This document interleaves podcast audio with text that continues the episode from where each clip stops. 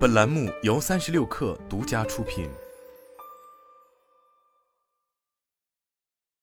本文来自三十六氪，作者张静怡。作为碳排放大户的建筑行业，正在拥抱更多新的低碳技术。近期，为助力建筑项目实现碳中和，二氧化碳矿化混凝土建材和相关技术首次应用在国内建筑施工过程中。据了解，由 CCAS 技术生产的固碳混凝土建材近期在我国香港地区进行使用。这也是首个在中国实现商业化应用的二氧化碳矿化混凝土建材的建筑项目。这款拥有固碳属性的混凝土将帮助香港有机资源回收中心二期工程项目在施工阶段大幅降低碳足迹。一直以来，建筑行业都是我国实现碳减排和碳中和目标的关键。二零二零年中国建筑能耗研究报告数据显示。二零一八年全国建筑全过程碳排放总量为四十九点三亿吨，占全国碳排放总量的百分之五十一点三。其中，建材生产、建筑施工与建筑运营各占建筑总碳排的百分之五十五点二、百分之二点零、百分之四十二点八。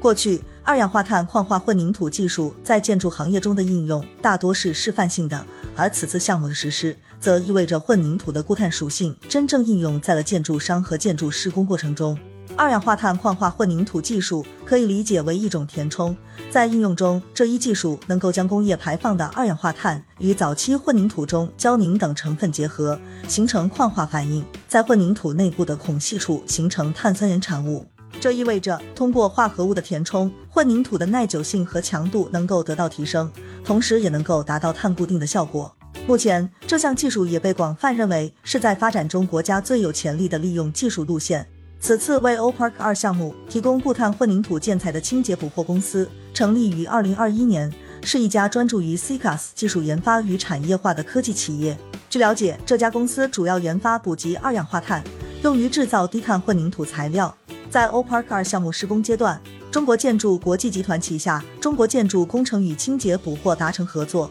利用 CCAS 技术生产固碳混凝土建材。目前材料已应用于该项目的墙体结构建造环节。经过测算，每使用一立方米的固碳混凝土产品，与传统产品相比较，可减少六十一公斤的二氧化碳排放，相当于一棵树三年的二氧化碳吸收量。此次产品的应用也将帮助该项目大幅降低施工阶段的碳排放。相关数据表明，作为现代世界主导建筑材料的混凝土，也是导致全球气候变化的最大因素之一，其生产和使用产生的碳排放约占全球碳排放的百分之七。未来，随着 CCAS 技术的进一步研发与应用，发电等其他来源排放的二氧化碳将会永久封存在建筑物和道路中。这意味着，未来世界各地的道路、建筑、停车场或将可以成为最大的潜在碳汇之一。